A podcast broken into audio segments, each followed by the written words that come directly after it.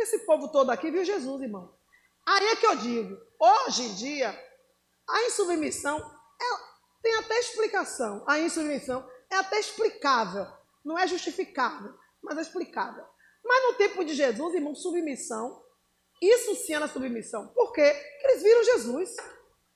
Eles viram mestre. Eles comeram com o mestre. Eles foram curados pelo mestre. Eles viram o poder de perto. De repente, Jesus morre, ressuscita, desaparece. E eu tenho que me contentar com você, me submeter a você. Irmão, tem que ser submetido. Aí, aí tem que ser de fato um servo de Deus. Porque se deixa, deixa, primeiro se submete ao mestre, depois tem que se submeter ao aluno, que ainda está tá em fase de treinamento, está em residência, está fazendo estágio. E aí? Ser humano? Irmão, a gente vendo a pessoa sendo de Deus, a gente não consegue se dobrar. Imagine depois experimentar o poder vindo da fonte para beber de uma torneira. Ah. Tem que amar muito esse Deus. Tem que amar muito. Tá dando para entender? Então eles perseveravam e tinham submissão aos apóstolos. E os apóstolos, por sua vez, olhe, quando a gente vê pessoas submetidas a nós, você pensa que isso cresce vaidade? Cresce o quê? Responsabilidade. Quando eu vejo alguém assim, mamãe, eu tô, eu tô crendo em Deus na sua vida, irmão, me, me, me dá um calafrio. Sabe quando eu vou deitar, que o Senhor diz assim, você vai dormir? Eu disse, vou. Você tem certeza? Meu sono vai embora. Eu vi no carro de assim, ó, chilando. Porque cria responsabilidade e temor. Você sabe o que é? Uma vida crê em Deus na sua vida e você sabe que você não vale nada. Então você tem que buscar esse poder. Senhor, pelo amor de Cristo, derrama poder, derrama poder. Você é obrigado a buscar poder. Mas porque você não busca? Porque você não tem responsabilidade com nada e com ninguém, nem com teu Deus. Vou ler. E continuavam, e os apóstolos faziam muitos milagres e maravilhas. E por isso todas as pessoas estavam cheias de temor. Ó, você quer ser obedecido. Ah, porque eu sou pastor, sou pastor, sou missionário. Mas ninguém vem a mim. E quando vem, vem de, cheio de aleotria. Você não tem responsabilidade. Você quer que Deus lhe delegue poder? Deus não vai dar munição para quem não tem condição, gente. Os dons de Deus é para quem tem capacidade. Ah, mas Deus capacita. Deus capacita, mas você tem que ter a sua capacidade. Ele distribui os dons segundo a capacidade. Por quê? Porque ele já te deu munição. Ele já te ensinou. A gente ganha capacidade pelo quê? Pelo ensino. Mas você joga fora. Quando você vai fazer um curso técnico, o que, é que você recebe? O ensino. E para saber se você é aprovado ou não, você tem que ir para onde? Para o prático. O espiritual é a mesma coisa. Você já aprendeu do Senhor, vai lá e põe em prática. Mostre que você tem capacidade. E de acordo com a sua capacidade, o Senhor vai te dar poder. Eu vou dizer que a capacidade que eu tinha, que eu tinha 25 anos é a mesma que eu tenho hoje? Claro que não. E a, agora a minha responsabilidade é a mesma? Não.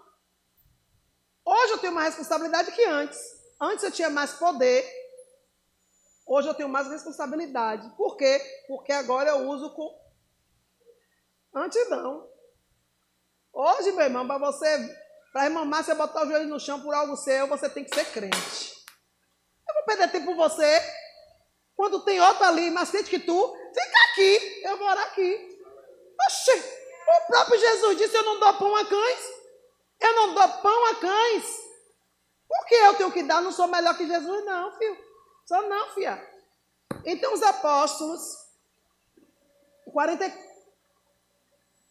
44, todos os que criam estavam juntos e unidos. Está, lembra que eu falei? Estar junto é uma coisa, estar unido é outra. Tá vendo? Estavam juntos e unidos. Agora, se está junto e está unido, tem que ter prova disso. Cadê a prova? Repartiam uns com os outros o que tinham. Que coisa! Essa era a igreja primitiva. Essa era a igreja primitiva. Não tinha pobre, não tinha rico. Por quê? Estava todo mundo no mesmo nível, nivelado. Ninguém tinha falta de coisa alguma. Ai, ai, Jesus, que coisa. Isso aqui é, isso é bom demais ler, né, gente? É, vou mais longe. Vendiam as suas propriedades e outras coisas e dividiam o dinheiro com todos, de acordo com a necessidade de cada. Pronto! Quando chega aqui, porque hoje em dia não existe uma igreja que faça isso. Não existe uma igreja no coletivo, mas existe uma igreja. E eu não estou aí, Satanás. Você vai ter que se calar. Não existe uma igreja, mas eu sou a igreja. E essa igreja que os discípulos, mas também para eles estava mais fácil. Não vou mentir, não. Por isso Jesus chamou os, os agora de bem o quê? Bem-aventurados. Os que conseguirem isso são os bem-aventurados. Não viram, mas creram. Porque tem que ser um bem-aventurado para viver isso aqui. Por que neguinho pegava suas casas e outras vendia e repartia no meio da igreja ali? Primeiro, Jesus se manifestou, morreu e ressuscitou, e todo mundo os que não viram, sentiram. E os que não sentiram, tiveram prova, porque viram pescadores, que eram simples pescadores, fazendo agora coisas maiores que ele. Se eu estou nesse grupo, eu vou querer casa para quê? Eu vou querer guardar carro, fazer acumular joia para quê? Se eu já sei para onde eu quero ir. Ei, candarabandai. E eu vi um que estava no nosso meio, que foi que voltou e disse que ia me levar. Oh, irmão, será? E hoje em dia, porque está mais difícil? Porque a gente não sabe que dia nem que hora Jesus vem. E tem crente que já nem sabe mais se ele vem. E tem crente que já nem sabe se realmente tem céu. E tem crente que já, já fez sua escolha, porque aqui é mais gostoso. Tá dando para entender? Então era gostoso viver nesse período. Não havia divisão, não havia o objetivo era o céu. Você sabe o que é um homem nascer do ventre de uma mulher, crescer no meio, operar sinais maravilhas, ensinar acerca de um reino que a gente queria que fosse aqui, mas que existe, mas é lá. E que o único meio é se desprender, negar tudo de si aqui, para ir e ele provar. Ai, irmão, eu, eu ia vender até o que eu não tinha. Eu ia vender até tua casa. Mas eu ia fazer qualquer negócio. Tá dando para entender como era gostoso viver nessa igreja? Vou trazer uma curiosidade para você que eu pesquisei. Havia um homem chamado Celso. Ele foi um soldado romano do século II, depois de Cristo. E ele escreveu vários textos contra o cristianismo. Ele, ele era um soldado romano, escritor, que escrevia contra a igreja. Ele não pegou, ele não, foi, não acompanhou a ressurreição de Cristo. Ele já apareceu depois, já da igreja, no seu auge. Ele só falava mal. Mas, mas, contra a verdade, ninguém pode contra. Os, os a história conta, está escrita, anotado. Esqueci a fonte que eu peguei. Que ele escreveu algo no seu livro. Vou pegar, esqueci o nome de anotar do livro, está em casa. Como ele colocou nenhum, nenhuma das suas críticas contra a igreja, ele botou. Mas eu não posso negar uma coisa. Como amam esses cristãos. Como eles, como eles amam. Como eles se amam. Ele viu o amor entre a igreja primitiva não podia negar. Eles se amam. Como eles se amam. Ou seja, Era uma novidade de vida notória para todos que chegavam. No nosso meio, irmão, a gente vê que todo mundo se ama, né? Eu te amo, eu te amo, eu te amo, eu te amo. Eu te amo, abracinho aqui, um beijinho aqui. Esse amor não é o amor de Deus. Esse amor não é o de Jesus. Ou então é um amor misturado com os sentimentos malignos. Porque o mesmo hora que ama, mete o pau. É um amor que lhe dá direito de falar mal. O amor de Jesus não dá direito de falar mal. O amor que dá direito é você consertar o que de mal você estiver vendo. Esse é o amor de Jesus. Então, esse homem, esse Celso, vou pesquisa, vocês vão ver, eu esqueci o nome do livro. Então, ele declarou que os primitivos se amavam muito. Olha a igreja como era. Ai, mamãe, era uma igreja pequena. Pequena? Dava para dividir. Os doze não teve muito trabalho porque dividir entre tudo. Irmão, você acabou de entender a leitura que eu fiz. Pedro ganhou 3 mil almas em um dia. Passaram-se 15, 20 dias, ele ganhou mais 5 mil almas. Eu estou falando de Pedro, fora os outros. Era uma igreja pequena? Eu não estou dando conta de 100. 3 mil almas em um dia. Você já imaginou? Por, foi à toa que o espírito da Anissa filha se levantou? Porque era muito dinheiro. Era muito tudo para administrar e dividir. E outra coisa, tinha que ser um, um bom pastor, como Jesus exigiu dele. Cuide das minhas, que o cuidar das, que o cuidar das ovelhas de Jesus foram três. Apacenta, apacenta, apacenta. Era um apacentar, cuidar, era, um, era um apacentar, era um apacentar, apacentar e um alimentar.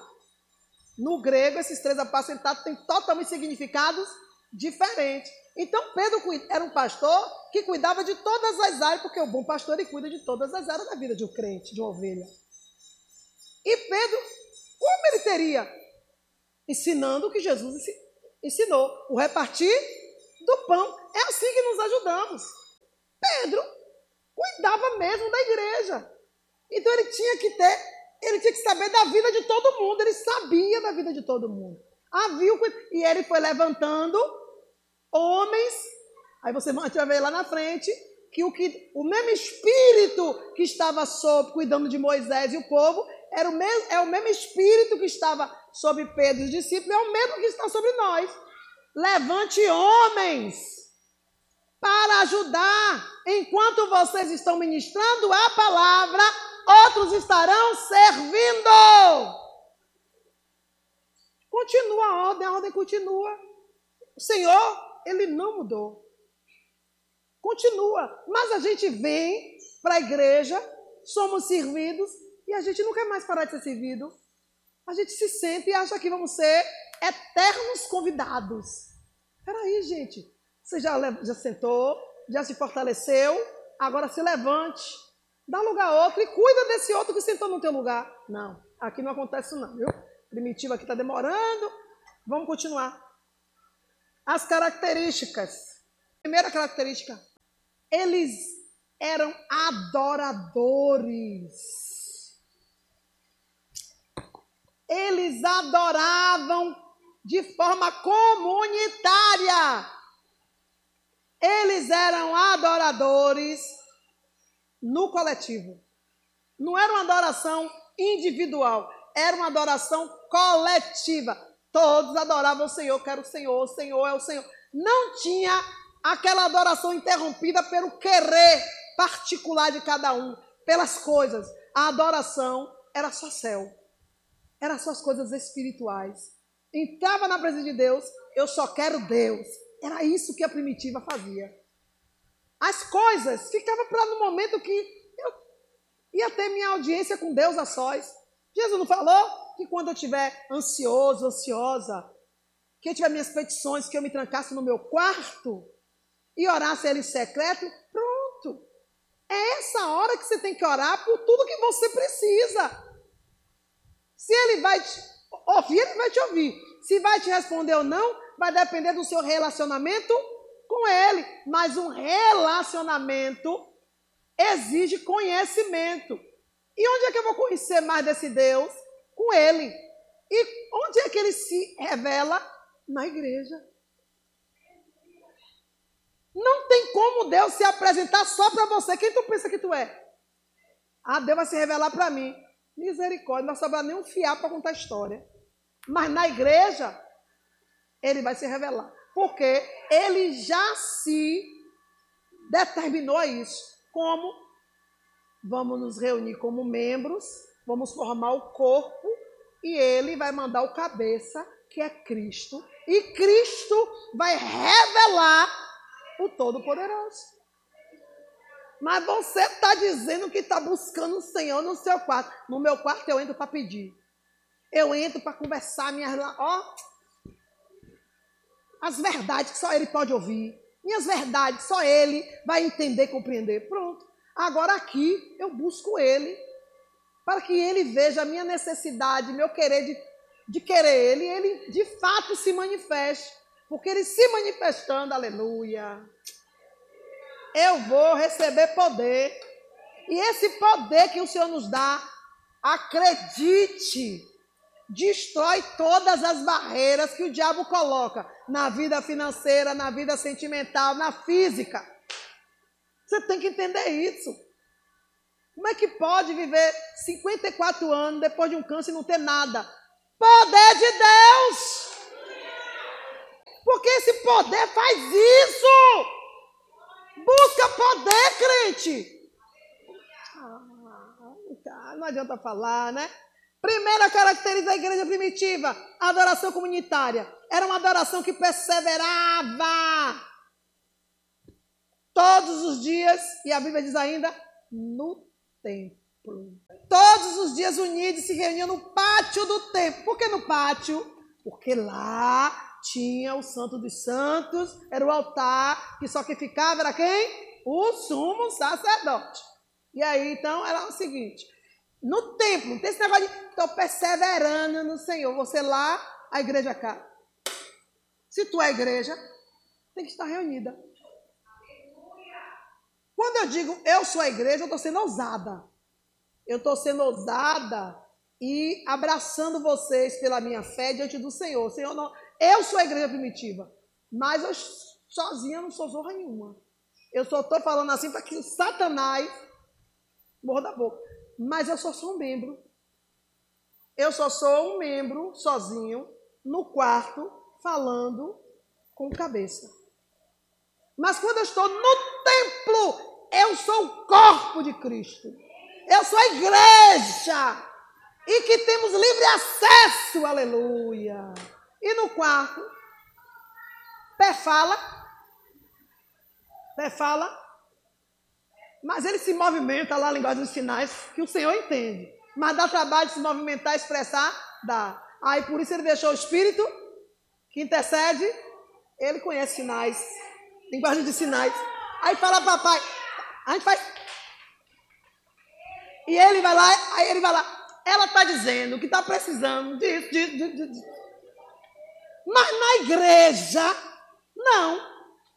Nós expressamos uma só vontade e o cabeça fala e imediatamente já tem a res.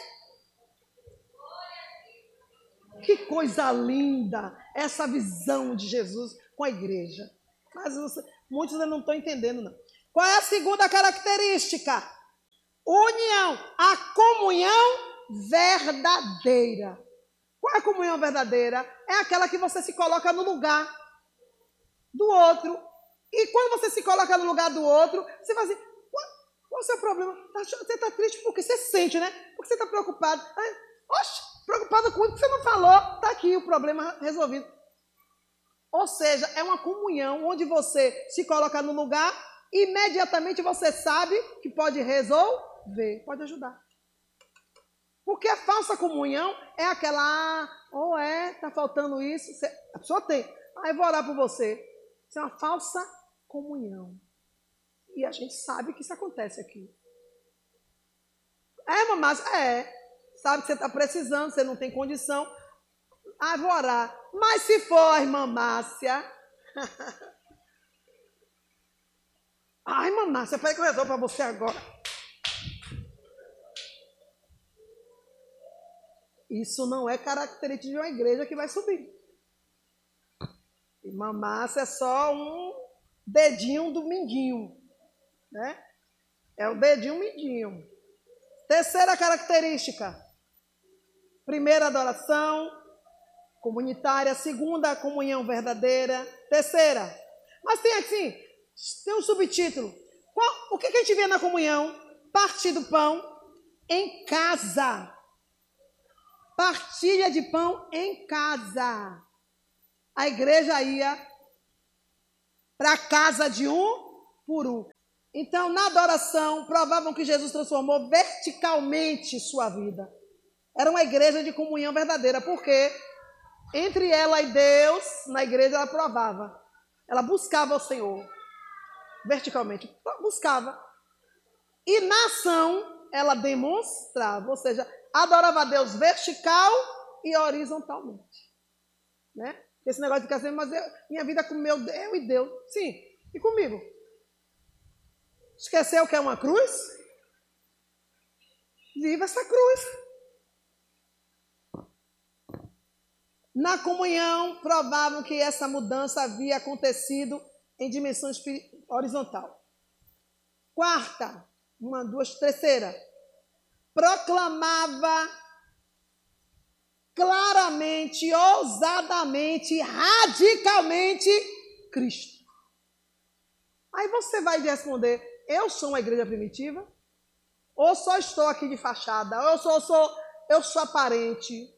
Porque a verdadeira igreja primitiva, a igreja que Jesus quer, ela fala ousadamente dos feitos do Senhor. Ela não tem medo de ser criticada, de ser zombada. Aquela igreja não tinha medo de ser chamada de beberrão, de beberrões, beberrões. Não. Continuava a sua missão. Proclamava. E a cada dia Cristo era sendo anunciado. E ele mesmo ia dando crescimento a quem ia sendo salvo. Ou seja, Jesus assinava embaixo. A missão era uma obrigação, não era uma missão. Mas a gente vê aqui, né? Aqui o crente vai pregar o evangelho. Eu não sei se ele está pregando ou se ele está. Eu não sei se ele está pregando o amor ou se é o ódio. Porque uma pregação acaba em briga. Vai pregar Jesus, acaba em desavença. Peraí. Peraí. Pregar é diferente de obrigar. E nós não fomos chamados para pregar. Pregador, o Senhor já separou os pregadores. Nós somos anunciar, nós somos anunciadores. Nós não somos pregadores. Pregar você prega aqui na igreja. Se ele te der a oportunidade, você pode pregar o que você aprendeu, prega e. Mas nós somos anunciadores. Você não pode se intitular mestre no mundo. O mundo não te chamou nem me chamou para ser mestre. Mestre é aquele que recebe legalidade dos seus alunos. Professor não pode ser professor de todo mundo, a não ser dos matriculados. O mundo lá fora não se matriculou na sua escola, não. Para você carimbar o seu ensino, o seu método pedagógico como verdadeiro. Você tem que anunciar e para o mundo ver que o que você vai falar de Jesus é verdadeiro, você vai ter que mostrar ele na sua prática cotidiana. Você passa o dia todo dando pontapé, coice, vive muzumbundo triste, tá triste porque faltou dinheiro, triste porque faltou comida, aborrecido porque brigou com a mulher, brigou com o marido, dando coice no volante, no, no trânsito. Daqui a pouco, amanhã, fica de boa, fica de boa, Aí lembra de Jesus. Tá, Jesus, eu vou fazer uma gracinha para o Senhor. Vou falar do amor de Deus. Aí fala do amor de Deus, a pessoa assim, vem cá. Tu mesmo que estava. Aí vai, aí vai ressuscitar um descendente dos zombadores. Tu é o mesmo que estava na estante, dando uma cortada no trânsito, xingando todo mundo, xingando a mãe fulano. É tu que está me dizendo que Jesus é bom? Vai te catar, rapaz. Por isso que o evangelho não está crescendo mais. Porque a gente não está negando a nós mesmos. Quer ver outra característica dessa igreja primitiva? Eu já falei que é tudo bonitinho aqui, aqui né? Mas em casa, cadê o evangelho? Cadê colocar em prática? Irmão, a nossa casa, o nosso lar, é o nosso local de estágio. É o seu palco para estagiar, onde lá você vai ser o protagonista. Você vai ser, por um segundo, a estrela. Deus vai deixar, porque Ele quer o nome dele sendo glorificado. Não, tu sai daqui, chega em casa, ao invés de colocar em prática a novidade de vida, não, traz de volta o velho homem, a velha mulher. Como é que esse evangelho vai crescer? Aí o filho, a filha, a mãe, o pai, o marido desvia. Aí, vem, aí fica desesperado, pedindo a Deus para trazer de volta. Já vai fazer assim, ah? Por quê? Porque o culpado é você. Como é que você bota para fora e quer que já vá bote para dentro? Entre você primeiro. Depois a gente conversa. Não é assim que acontece com a gente? É. A gente escurraça, expulsa, maltrata. Quando Satanás faz o que a gente está mandando, porque nas nossas ações é isso que ele está mandando, a pessoa estava vindo para a igreja. Você, ao invés de tirar o encargo, deixando a pessoa leve para continuar o quê? Vindo. Você acrescentou mais. Agora a pessoa não está vindo mais. E vocês que a culpa é do diabo? Não, a culpa é sua. Fazendo proselitismo. O que é proselitismo? Ganhando pessoa para si e não para Cristo. É discípulo. A pessoa não é sua.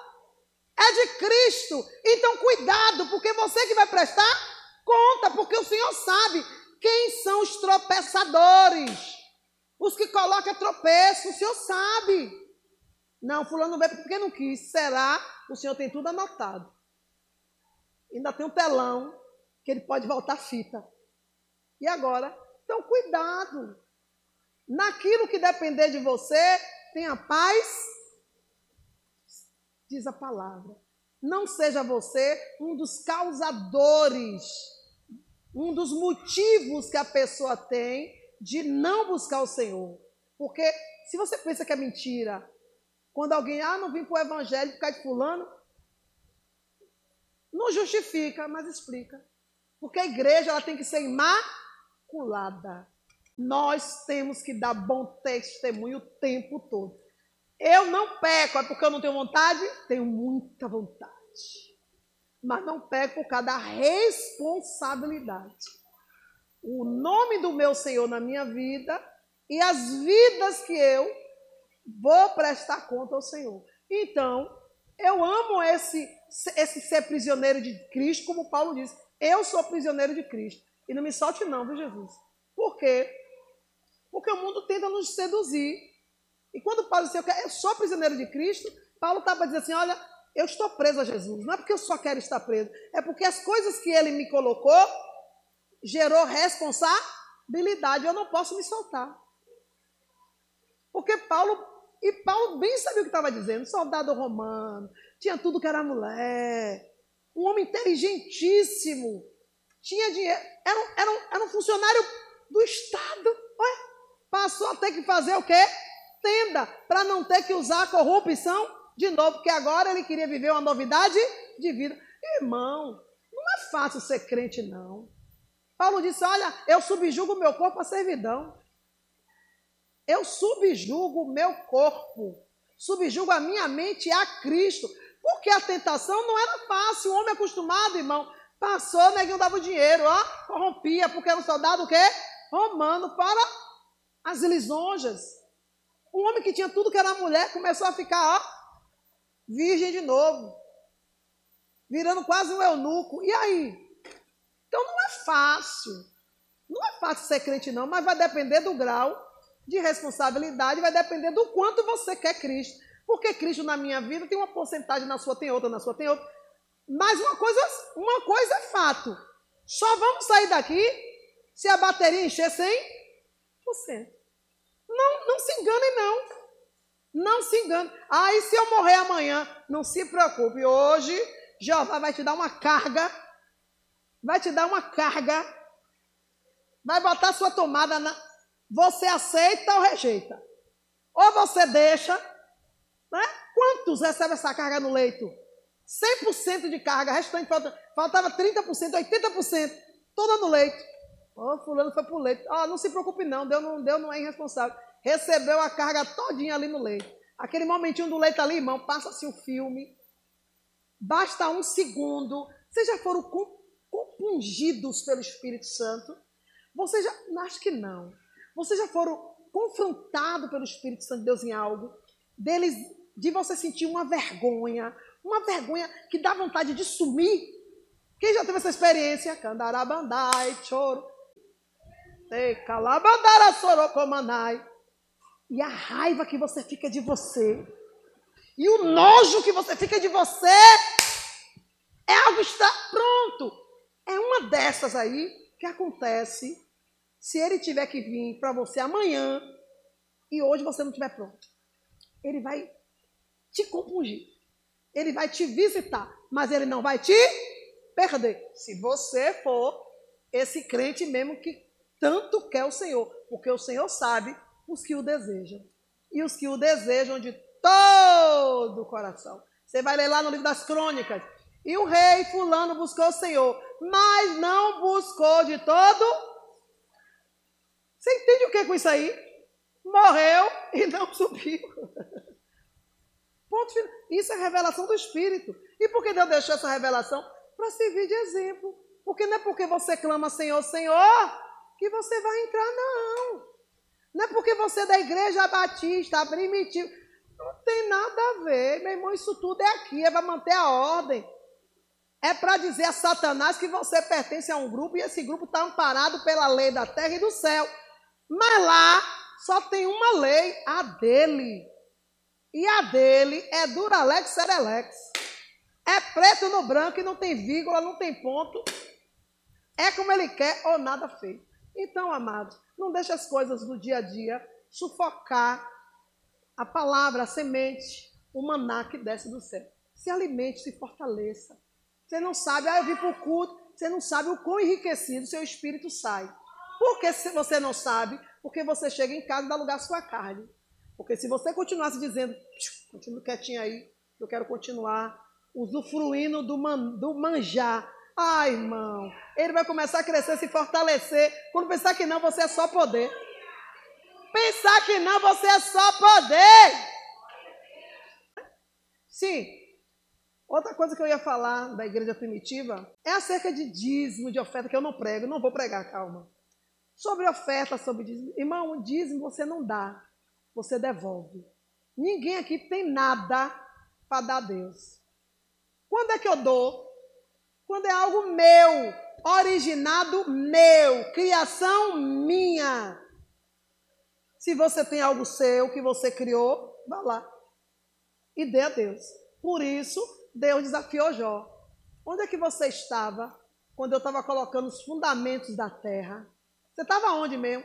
Aí sim, se você estava antes disso, você tem alguma coisa para me dar. Se não, fala eu e você cala-te. Cala Aí foi que Jó piu, porque Jó achava que tinha dado alguma coisa. Não deu nada, tudo tinha vindo de Deus. Por que ele foi se queixar? Porque Deus tomou. Eu não tomei. Você que deu. Porque o que Deus dá é nosso. Ah, Deus tomou, Deus levou foi que a ficha dele caiu, porque ele estava achando que Deus tinha tomado dele. Tomado. Tomado. Ninguém toma. Ninguém pode tomar nada de ninguém. Por quê? Porque eu não posso tomar nada seu. Porque eu não lhe dei nada. Mas Deus pode tomar, porque foi Ele quem nos. É diferente. Então para, para de dizer que toda vez que você traz os dias nos ofertas e fala, estou dando, você acaba de perder a bênção da obediência. Você acaba de, de fazer Deus irar. Você está devolvendo. Segundo, ninguém aqui oferta. Porque a oferta biblicamente ela é maior que dízimo, gente. Vocês não sabem, vocês não lê Bíblia, vocês não querem conhecer, vocês não querem ser prósperos, vocês querem ganhar no mole. Não vem prosperidade no mole. Estude, busque o Senhor, porque Deus, Ele age por princípios Existem princípios que Deus não vai mudar nunca, jamais, ele é imutável. Então, se você está perdendo, está perdendo porque você quer. Porque você só vai tomar posse dos seus direitos se você tiver conhecimento de direito. Se você não sabe que você tem direito, você não vai tomar posse. Porque não é de nada, não é do nada, não existe isso. Ore por mim para abençoar. Vida financeira, pode mil pessoas orar por você. Não vai adiantar. Pode descer dez anjos, não vai adiantar se você não estiver dentro dos princípios que Deus estabeleceu. Se você não for um fiel, se você for um roubador, você não vai ser, a que ele não, ele nem aceita a tua presença, que dirás entrar na presença dele um roubador. Segundo, não é o não, é a Bíblia, viu? Segundo, é dizimista. Pronto. Mas é fiel? Não. Por quê? Porque Deus não é sua prioridade. Você tira o dízimo, mas não porque é fiel, mas porque tem medo do devorador, porque é obrigação, porque quer bater ponto, quer qualquer coisa. Está com medo de perder, mas não porque considera o Senhor como seu Senhor, porque Deus é o último na sua lista de pensamento e na sua lista de afazeres. Isso não é primícia. Terceiro, não, não tem nada a ver sua vida espiritual com a sua vida financeira. Você pode ser um péssimo crente, mas um fiel, um, um, um fiel nas finanças. Você confia. Você não confia em Deus na sua vida em outras áreas, mas confia na sua vida financeira. Aquela área que você confia, Deus vai retribuir. Ah, eu confio só na minha vida sentimental. Quantas pessoas aqui têm uma vida sentimental maravilhosa, mas é um pobre lascado, um cai duro. Mas é cheio de amor. Cheio de amor. É ou não é? A vida sentimental é maravilhosa, mas não tem um conto no bolso para levar a mulher, ou a namorada, ou o marido para uma. Por quê? Porque você confiou muito a sua vida. Aquilo que você confia é aquilo que você. Ah, quem muito dá, muito cobrado. Se você dá muito, recebe muito. Se você dá pouco, recebe pouco. Tá dando para entender? Se você não mostra seu quarto, é um direito seu. Só dou minha sala para Jesus. Jesus vai dar conta da sala. Quando o ladrão bater no quarto, ele não vai entrar. Quando o ladrão bater na sala, ele não vai passar. Mas você tem a sala da porta da cozinha, do corredor, que você não deu a, a Jesus. Jesus não vai ultrapassar a barreira. Por que você não foi lá, Jesus? Porque você me deu só a sala. Você me botou aqui, eu estou aqui. É aquela historinha. Tá dando para entender? Segundo, outro ponto. Parem de levar as coisas consagradas ao Senhor como vocês acham que deve levar. Não é porque você consagrou ao Senhor que ela está livre de tentação de Satanás. Ué, Deus é seu empregado, é seu babá? Deus é o que? O seu, o seu espia, o seu guarda? Não. Você consagrou o Senhor, faça a sua parte, para que Deus continue honrando a parte dele. Ah, consagrou o Senhor, larga a toa. Peraí, então você não consagrou, você contratou um babá, né? A unção que eu estou, se eu ungir essa caixa de som, eu estou dizendo para vocês, para todos que estão vendo, que ela tem dono. Ou seja, não use de maneira relaxada. Significa o que? Que alguém pode quebrar? Pode, mas já sabe que vai receber a conta quando a conta vier. Por quê? Porque você viu que eu ungi. Eu separ, unção significa, unção de objeto significa separação. Mas o ladrão não sabe que essa caixa é ungida. Vai, se entrar aqui, vai querer levar. Mas eu sei que ela é ungida. Então eu vou colocar grade ali. Vou colocar dois irmãos ali. Porque Deus não é meu empregado. Tá dando para entender? Agora, eu não quero que o ladrão entre aqui para não levar essa caixa. Agora, eu vou subir mais um degrau de ousadia eu vou consagrá-la ao Senhor. Que é diferente de ungir. É diferente. Como é? Eu vou oferecer um resgate ao Senhor. Sim, eu vou consagrar ao Senhor e o Senhor sim. E eu vou ganhar o que com isso? Para botar um anjo de plantão nisso aí, de garantia dessa caixa de som, para você é importante e quer que seja importante para mim?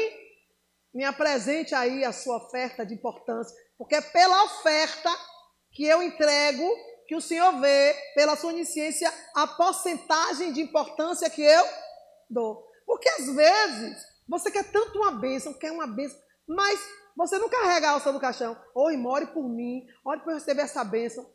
Aí quando você vira uma mosquinha, você está lá orando, você vira uma mosca, a pessoa está lá dormindo, assistindo um filme, e você se acabando de orar por uma coisa que é o quê? Não é assim que ela diz que faz questão? É isso que Deus vê quando nos vê pedindo algo. Ah, pede a Deus um carro, pede a Deus uma moto, pede a Deus uma casa. O senhor fica. Não é só assim, não. O senhor fica de lá olhando. Você não está na rua, tá? Tu não está andando a pé, tá? Ah, então o Senhor tem por onde se basear. Aí tá vendo você dentro de casa, ou na casa dos outros, ou na casa que você está alugado. A casa cheia de lixo, cheia de limo, cheia de cá de aranha. Jeová, ele quer casa nada, ela não quer casa não.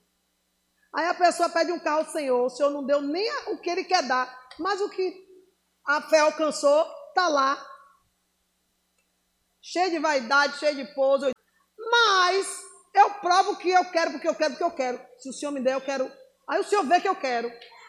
Mas será que quer? Mas agora sim, eu quero, mas eu não quero que o diabo leve. Aí você consagra. Aí você oferece uma oferta de resgate. Para quem não entendeu que é uma oferta de resgate, significa o quê? Que o ladrão pode entrar e pode levar essa caixa, mas a minha oferta significa o quê? Que o Senhor vai me devolver essa ou melhor que essa. Deu para entender? Ana, ela deu a oferta de resgate o filho. Deu-lhe deu mais filho. Ela ficou sem o filho, mas não ficou sem filho. Tá dando para entender? Então tem pessoas, ah, eu só ungi o carro, eu só ungi a moto, eu só ungi a casa. Teve dano, perdeu. Você só ungiu. Você só queria mostrar para todo mundo que era santo, que é separado. Mas você não disse para Deus o quanto era importante essa bênção que Ele te deu. Deu para entender? Então, consagração é isso. Não quer dizer que o diabo não vai. Gente, o diabo sempre vai ser diabo. E a gente não é 100% crente para ficar, para Deus deixar um guarda na minha vinha 24 horas por dia. A gente não é crente 24 horas, que dirás? Então, para Isaías, quanto?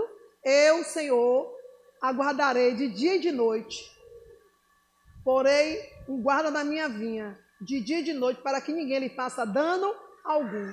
Isso o Senhor faz, porque Ele quer, mas com a minha alma, com a sua alma.